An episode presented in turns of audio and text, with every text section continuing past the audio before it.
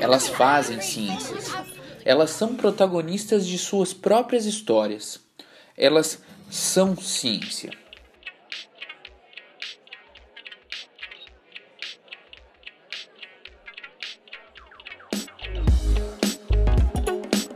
Durante os últimos seis episódios desse podcast, trouxemos e demos voz a seis mulheres cientistas da UTFPR Campus Londrina, uma para cada curso do nosso campus.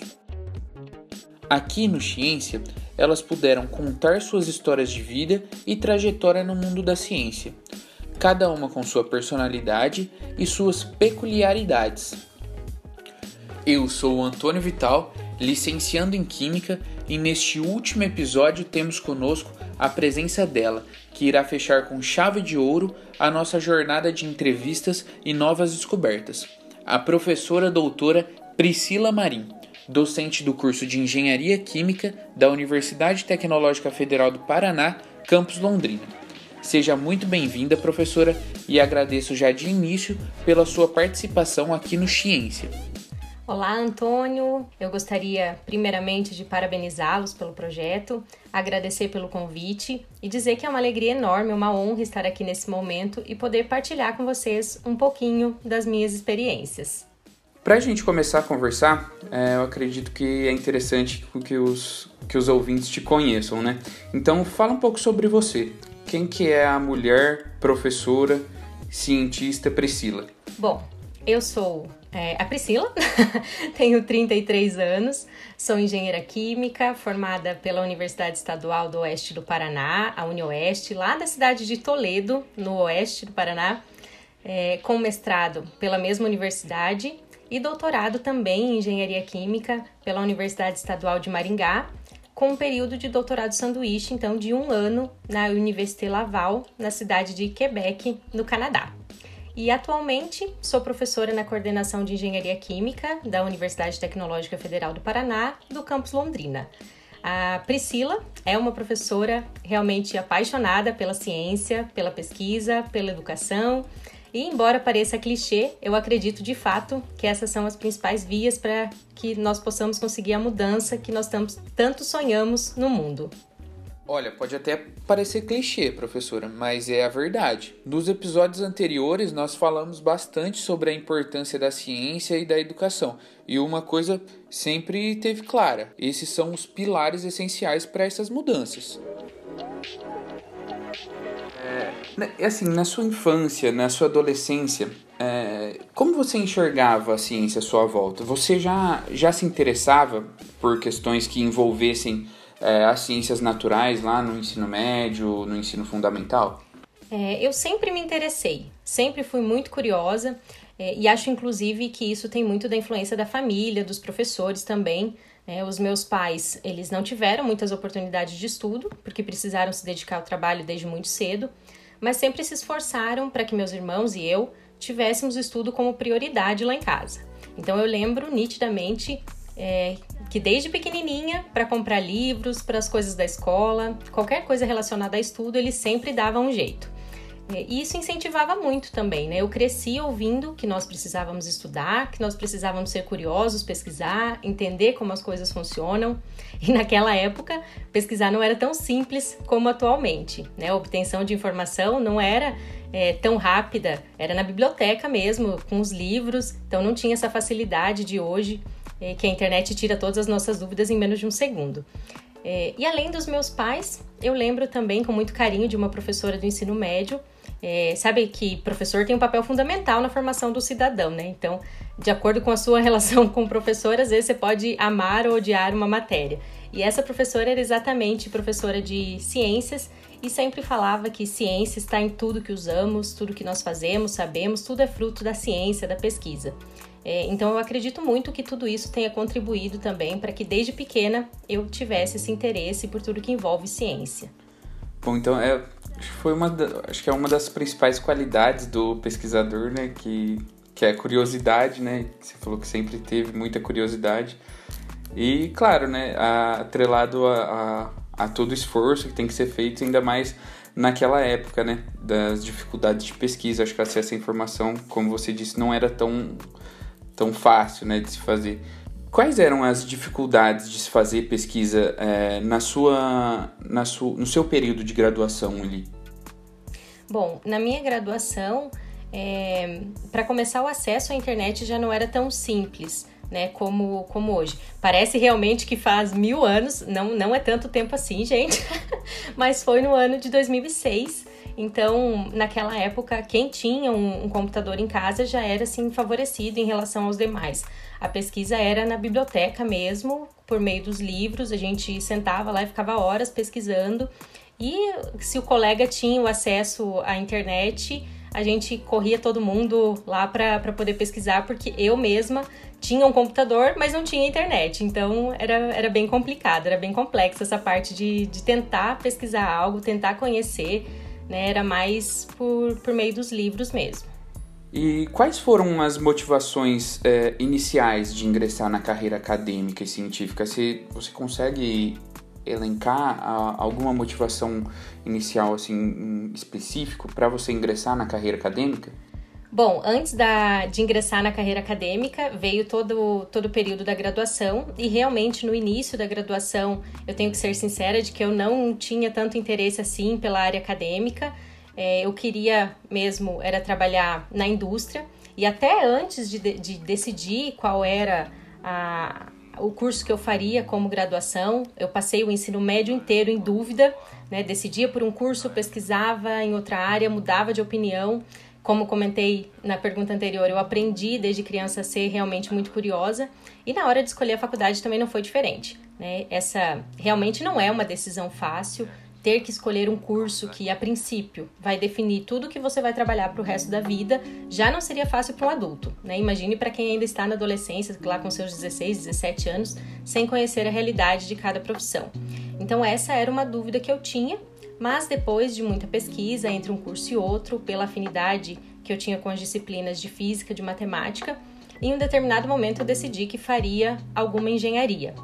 É, e depois de conversar com uma pessoa que fazia engenharia química, ela me explicou um pouco do que era o curso, e eu lembro de ter ficado encantada, assim, ouvindo ela falar sobre projeto de equipamento, sobre, o que, sobre quais eram as atividades de um engenheiro químico dentro da indústria. Então eu fui de novo pesquisar nos livros e me apaixonei pela engenharia química.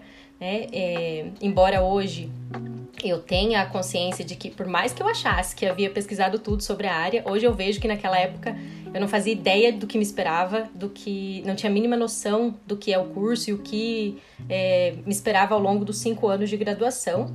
Mas enfim, é, iniciei a graduação, então, no comecinho do ano de 2006, né, na Universidade Estadual do Oeste do Paraná, UniOeste. Foram cinco anos de dedicação integral, de muitas dificuldades, muitas noites em claro, é, até que, em fevereiro de 2011, eu colei grau, então, né, finalizei a graduação.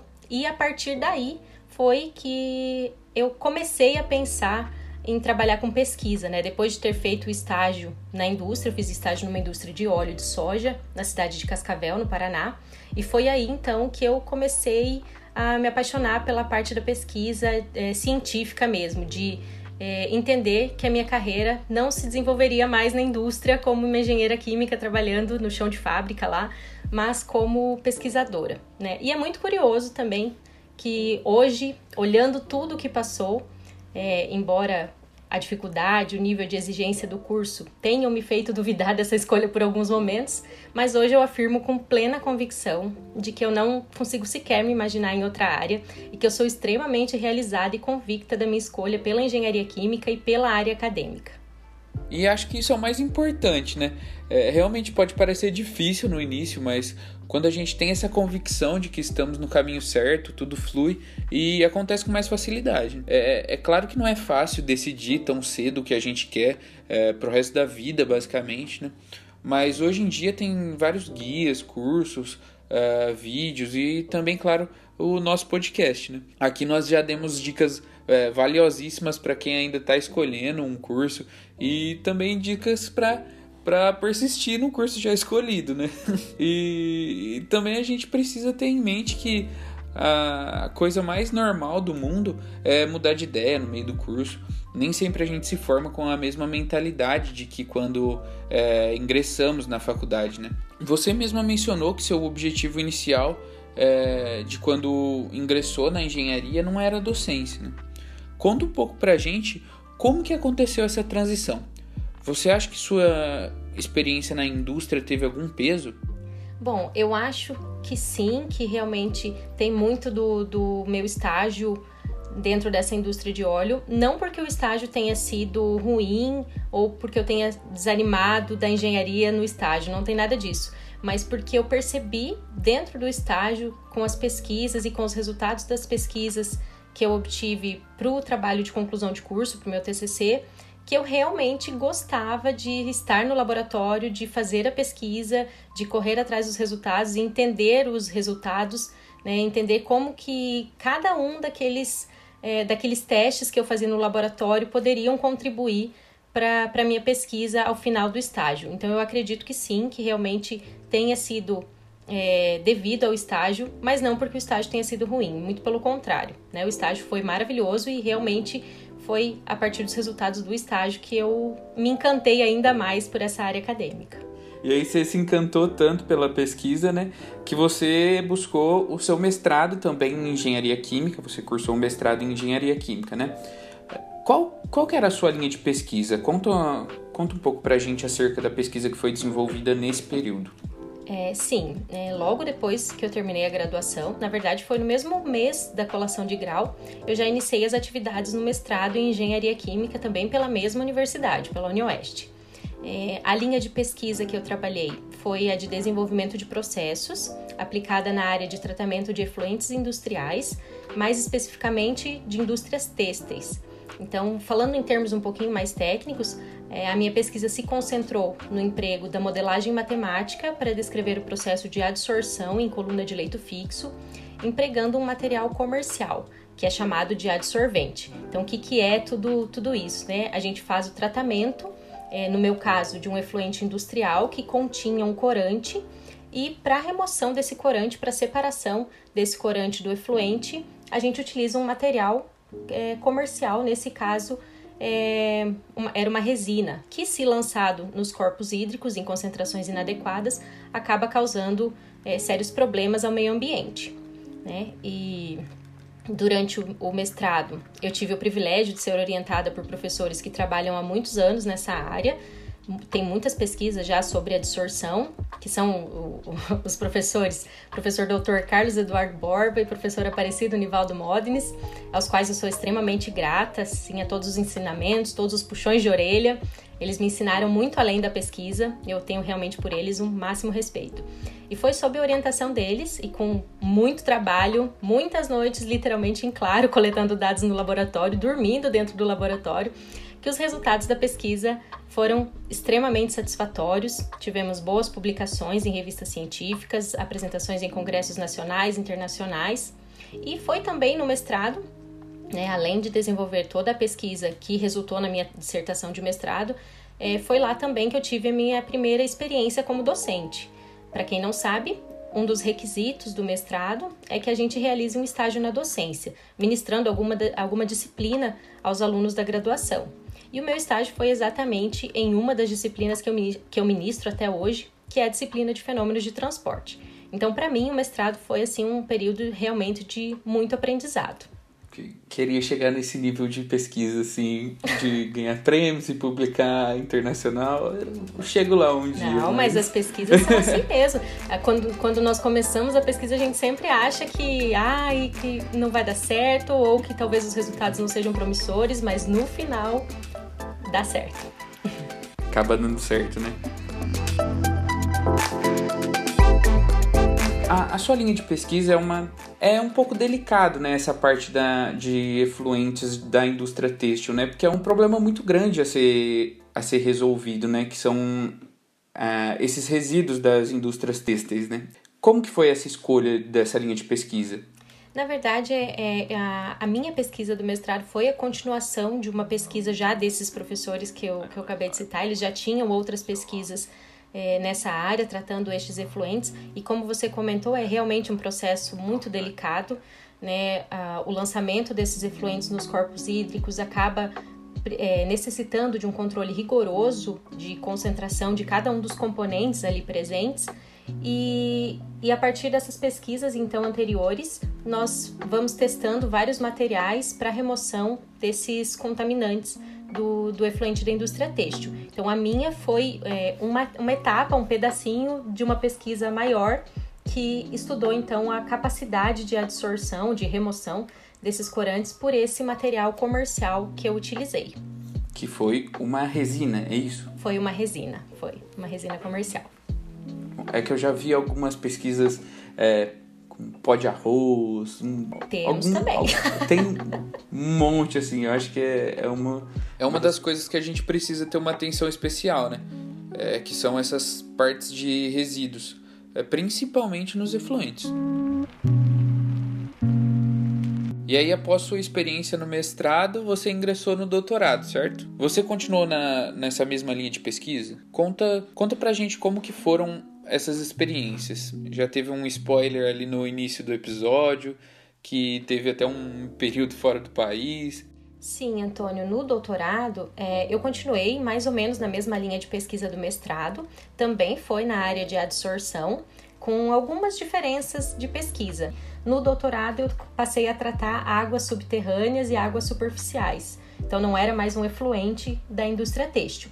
Então eu fazia a remoção de, desses íons fluoretos, não mais utilizando agora um material comercial, mas sim um material que eu mesma sintetizei durante a pesquisa. Então, o doutorado foi ainda mais desafiador, porque além de aplicar o processo de adsorção para o tratamento de águas superficiais e subterrâneas contaminadas com íons fluoreto, que já é de difícil separação devido à sua eletronegatividade, eu tive o desafio também de desenvolver esse novo material adsorvente, que foi a base de grafeno, que apresentasse eficiência comparável aos materiais comerciais.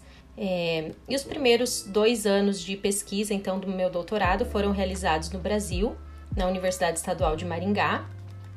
E essa etapa foi desenvolvida em parceria com duas empresas, uma companhia de saneamento e uma empresa de filtros domésticos.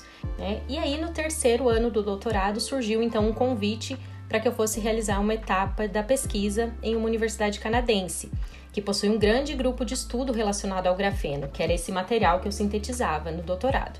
É, o convite veio por parte da minha orientadora no Brasil, é, em parceria com uma professora canadense, a professora doutora Safi Hamoud, lá da Universidade é, Université Laval, então, na cidade de Quebec, no Canadá. Eu prontamente aceitei o convite, é, sem saber muito o que me esperava, achando que eu chegaria lá e falaria inglês, mas nem isso eu, eu sabia, porque o idioma era francês. Então eu embarquei em abril de 2015 e fiquei lá por um ano desenvolvendo uma parte da minha pesquisa e sintetizando grafeno de todas as formas por lá. Teve que fazer um intensivo do francês ali de seis meses e bora pro Tive. Canadá. Quando eu descobri que era francês, já me matriculei correndo em aula particular, foram todos os dias, por seis meses, aula particular com uma professora para tentar chegar lá e conseguir me comunicar em francês. Esse período que você falou é o doutorado sanduíche, né? Que, Isso. que você acaba de comentar aqui, né? É, explica um pouco pra gente como que é, como que funciona esse doutorado sanduíche, é, qual que é a dinâmica e como que, como que ele acontece nesse, nesse momento da sua formação.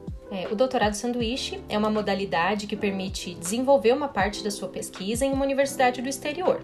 É, o doutorando ele não perde o vínculo com a universidade brasileira, mas tem a oportunidade de enriquecer grandemente o seu trabalho, desenvolvendo então alguma etapa em parceria com universidades renomadas do mundo todo.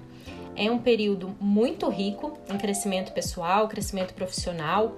Eu sempre digo aos meus alunos que, se tiverem oportunidade, vão, sabe? Devem aproveitar de olhos fechados, porque é uma chance de conhecermos pessoas e culturas do mundo todo. Temos a possibilidade de ampliar também os contatos com grupos de pesquisa, de reconhecer, eh, ou melhor, de conhecer a realidade de outras universidades, né? É um período fantástico. Ah, e tem uma coisa importante também, importantíssima a se comentar, que é possível ir com tudo pago também, como eu também fui. Né? Então, tanto a CAPES como o CNPq oferecem bolsas de doutorado sanduíche, é uma modalidade chamada de SWE, que é o doutorado sanduíche no exterior. É, eu não lembro os valores, e é provável que nem sejam os mesmos valores ainda, mas essas bolsas cobrem, além da mensalidade, o seguro saúde do estudante, que é obrigatório em qualquer país, e também um auxílio para deslocamento e instalação desse estudante no outro país. Né? Para quem tiver interesse, vale a pena dar uma pesquisada e ficar de olho nos editais da CAPES, do CNPq e também até dos programas de, das universidades estrangeiras, que eles também abrem editais de bolsas e sempre buscam estudantes de fora. Vale realmente muito a pena. Fica a dica para os ouvintes, né? Para quem quer ir para fora, vale a pesquisa, vale tem todos esses tipos de auxílio aí. Acho que é só muito Fica a dica, aproveitem. E como foi essa, essa experiência formativa no Canadá? É, como que foi, na sua percepção, viver e fazer ciência é, nesse país? Quais são as dificuldades, é, as facilidades de se viver e de fazer ciência é, no Canadá? Olha, em relação ao desenvolvimento da pesquisa, indiscutivelmente a obtenção de recursos é muito mais fácil, a agilidade com que se compra um reagente, com que se conserta um equipamento quando necessário é muito maior. Né? Só citando, por exemplo, é, uma situação que aconteceu comigo, eu lembro de algumas das minhas análises que eram feitas no HPLC. Para quem não conhece, é um equipamento de alta tecnologia para identificação e quantificação de componentes presentes em uma mistura. E no meio das minhas análises, lá um belo dia, o HPLC estragou. Eu já fiquei desesperada, porque no Brasil, quando o equipamento estraga, é, o procedimento, toda a burocracia para que ele volte a funcionar não é tão simples. Então, quando eu estava lá, estragou o HPLC e eu já pensei, atrasou tudo, né? Já vou, não vou conseguir finalizar as minhas análises no HPLC, então já vou pesquisar aqui outros métodos de quantificação para conseguir finalizar tudo antes de voltar para o Brasil. E aí, é, eu fui conversar com a minha orientadora canadense e ela me falou: olha, Infelizmente, nós estamos com um problema com o técnico desse equipamento e eu não vou conseguir que ele venha consertar com tanta urgência. Ele poderá vir na próxima semana. E eu fiquei olhando meio sem acreditar. Eu lembro de ter pensado se eu realmente tinha entendido o que ela tinha me falado, porque para mim, um equipamento que estraga e é consertado na semana seguinte é o paraíso do pesquisador, né? E ela estava me falando isso com tanto receio que demoraria, que eu fico imaginando qual seria então o prazo real, né, de consertado com urgência, talvez um dia, sei lá. É, então, realmente nessas coisas assim, eu senti muita diferença. Mas em relação à qualidade da pesquisa, dos pesquisadores, eu posso afirmar com toda certeza que o Brasil não perde em nada. Né, que a, a, nossa pesquisa, a pesquisa desenvolvida aqui, embora enfrente um caminho mais tortuoso até a sua conclusão, ela tem tanta qualidade quanto a desenvolvida lá. Hoje você atua como como docente no curso de Engenharia Química, né? Conta pra gente sobre qual é a sua atuação no curso e outras, outras funções que você assume na, na UTFPR de Londrina. É, sim, né, depois de toda essa caminhada aí de graduação, mestrado e doutorado, né, doutorado sanduíche também, eu trabalhei alguns anos como professora substituta em outras universidades é, e na COENC eu ministro, então eu trabalho com três disciplinas, que são mecânica dos fluidos aplicada no quinto período do curso, transferência de massa no sétimo período e operações unitárias de transferência de massa no oitavo. Então eu trabalho com os alunos desde é, o meio do curso até quase o finalzinho lá, já que o curso tem 10 períodos. E eu realmente adoro, sou apaixonada pelas disciplinas que eu ministro, pela minha profissão, amo meus aluninhos. Embora às vezes até brinco que eu tenho vontade de dar uns puxões de orelha, igual mãe com os filhos. Mas eu tenho a sorte de ter uma excelente relação com todos eles. É, e como você é, perguntou então, além das disciplinas, como qualquer docente, né, nós temos diversas outras funções e atividades dentro do curso na, na universidade, né, como as reuniões, as questões burocráticas, participação em comissões, colegiado, NDE, organização de eventos, desenvolvimento de pesquisa, enfim. Né, o trabalho do docente ele vai muito além da sala de aula e quem acredita que o professor universitário, universitário só dá aula realmente não sabe nada de como funciona uma universidade. É, essa é uma das coisas que a gente tinha comentado em alguns episódios anteriores, né? É, realmente não é só dar aula, né? A aula é só um pedacinho de tudo que a gente faz, né? Quem dera se a gente só trabalhasse as 40 horas semanais. Nossa carga horária, nossas atividades vão muito além disso. E aí, atualmente, quais são os projetos de pesquisa que você desenvolve é, na UTFPR? Em que sentido você diria que suas pesquisas e seus projetos desenvolvidos no âmbito da UTFPR é, contribuem ou contribuíram para o campo científico e social? Bom, é, em relação às linhas de pesquisa, né, eu continuo trabalhando na área de adsorção e na síntese do grafeno, que foram as, as, linhas de pesquisa do mestrado e doutorado, em algumas parcerias com outros professores e também com outras universidades e grupos de pesquisa, nós temos desenvolvido então alguns trabalhos para o tratamento de água efluente utilizando o processo de adsorção. É, nestes trabalhos, então, nós empregamos é, diferentes materiais, que muitas vezes até como você comentou né, lá no comecinho, são materiais que são subprodutos de outras etapas de processos industriais, então a gente acaba é, contribuindo para essas indústrias que às vezes não sabem o que fazer com os seus resíduos. Também continuo com as pesquisas em relação à síntese e caracterização do grafeno. Inclusive, tem, tem uma aluna iniciando o doutorado agora com mais uma pesquisa nessa área. E juntamente com outras professoras também da engenharia química, nós estamos iniciando uma linha de pesquisa na área de desenvolvimento de produtos cosméticos. Mas essa é uma linha que ainda está bem no comecinho, nós ainda estamos engatinhando nessa área. Algumas empresas de cosméticos já nos procuraram para parcerias e também já tivemos alguns alunos de graduação trabalhando nesse projeto. Mas infelizmente, com a pandemia da Covid-19, por questões de, de segurança, nós acabamos optando por interromper temporariamente as atividades desse projeto. É, esperamos que em breve nós possamos voltar com as atividades de pesquisa normalmente, porque respondendo a, a, sua pergunta agora, eu não tenho dúvidas de que a pesquisa, a ciência, né, são o que movem o desenvolvimento de um país e que essas nunca devem parar. Que se hoje nós temos toda a tecnologia à nossa disposição, todo o conhecimento a respeito de tantos assuntos, tudo isso é resultado do trabalho de anos de pesquisa, de validação de dados, de publicações, enfim. Né? Talvez na correria do dia a dia a gente acabe nem se dando conta mas a ciência está realmente presente em tudo. E hoje, trabalhando com pesquisa, eu vejo o quanto a minha professora lá do ensino médio, ela estava correta, né, quando ela dizia que o mundo não se desenvolve sem pesquisa. Muito bom, e é, é legal ver é, essa, essa aproximação entre a comunidade da, da UTFPR é, e a comunidade externa, né, é, esses projetos que atendem a, a indústria. É, principalmente agora nesse novo, nessa nova linha de pesquisa sua de, em cosméticos, né? Existem bastante empresas é, de cosméticos é, na região de Londrina, né? Então é, eu acredito que tem muita sinergia assim da pesquisa com a indústria, é, principalmente nessa região e eu acho que vai agregar muito para o TF, né? Sim, nós temos muitas parcerias né? Não só na área de cosméticos, porque como eu comentei, essa a gente está começando, mas o nosso curso, é, a gente tem uma característica que até então eu acredito que seja bem, bem do, da engenharia química da UTFPR de Londrina, que é desenvolvimento do TCC dentro da indústria.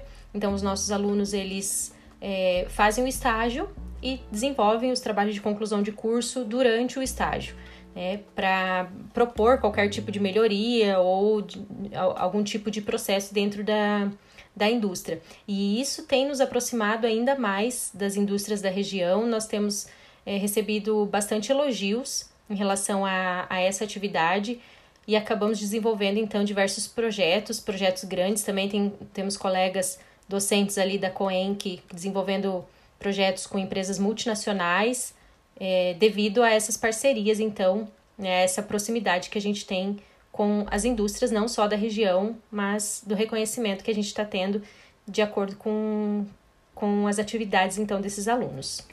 Excelente. É, é, é super importante esse trabalho, né? É, porque acho que coloca é, um pouco do nome da, da UTF e o nome do, do curso em geral, né? É, de, de engenharia química no, no mapa, né? E aí, é, caminhando já para o final da nossa conversa, né? É, você teria alguma mensagem para deixar para as meninas e para as jovens mulheres para que elas escolham e persistam é, nas carreiras ligadas à ciência?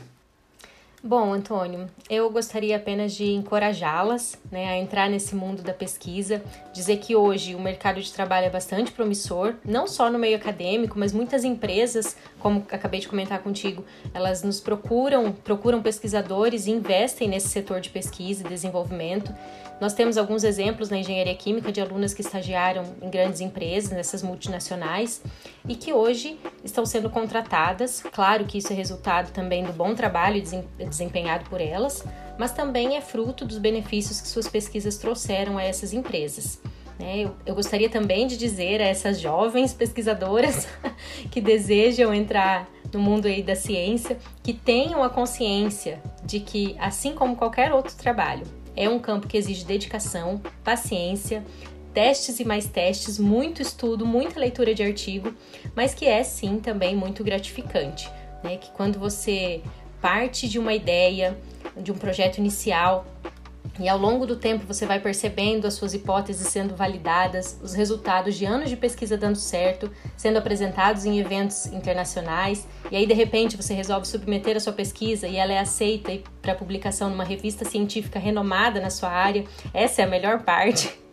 Ver o seu nome lá, né, sendo citado por outros pesquisadores do mundo todo, perceber então que as dificuldades realmente existiram, mas que, como toda área, é, nós somos capazes de vencer e o nosso trabalho contribui para o desenvolvimento de, da área do nosso trabalho. Isso é gratificante demais. Então, meninas, continuem, persistam em suas pesquisas e vamos juntas contribuir para o desenvolvimento da ciência no Brasil e no mundo. Bom, de fato era desse comentário que a gente tá precisando para fechar com chave de ouro. É exatamente isso ter ciência de que vão ter os momentos de dificuldade, mas que esses esforços são compensados quando a gente enxerga os resultados do nosso trabalho. Né? Esse sentimento de orgulho, de gratidão, não tem preço. Mais uma vez, preciso deixar registrado aqui meu muito obrigado a você e em nome de toda a equipe do Ciência também, professora. Eu tenho certeza que as suas histórias farão a diferença na vida das meninas e das jovens mulheres que estão precisando dessa força para ingressar na, na carreira científica. Né?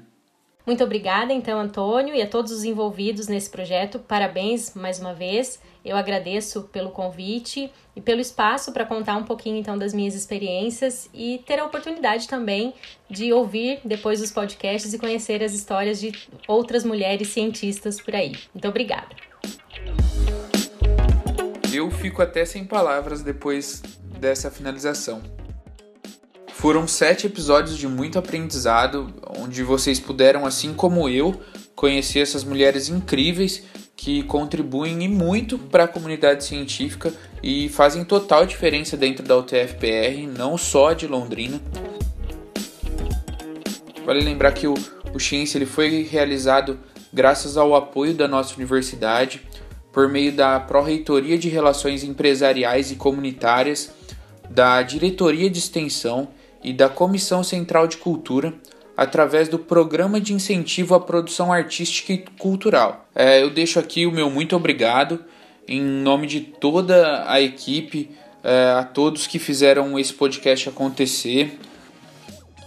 Espero muito que, ao nos escutar, você tenha tido momentos de aprendizado assim como eu tive mediando essas, essas entrevistas, foi é, realmente é, muito importante para o meu processo formativo também.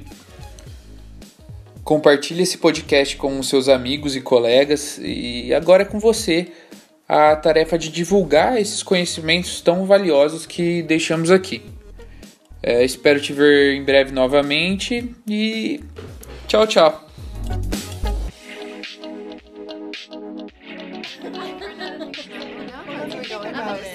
Não, não, não.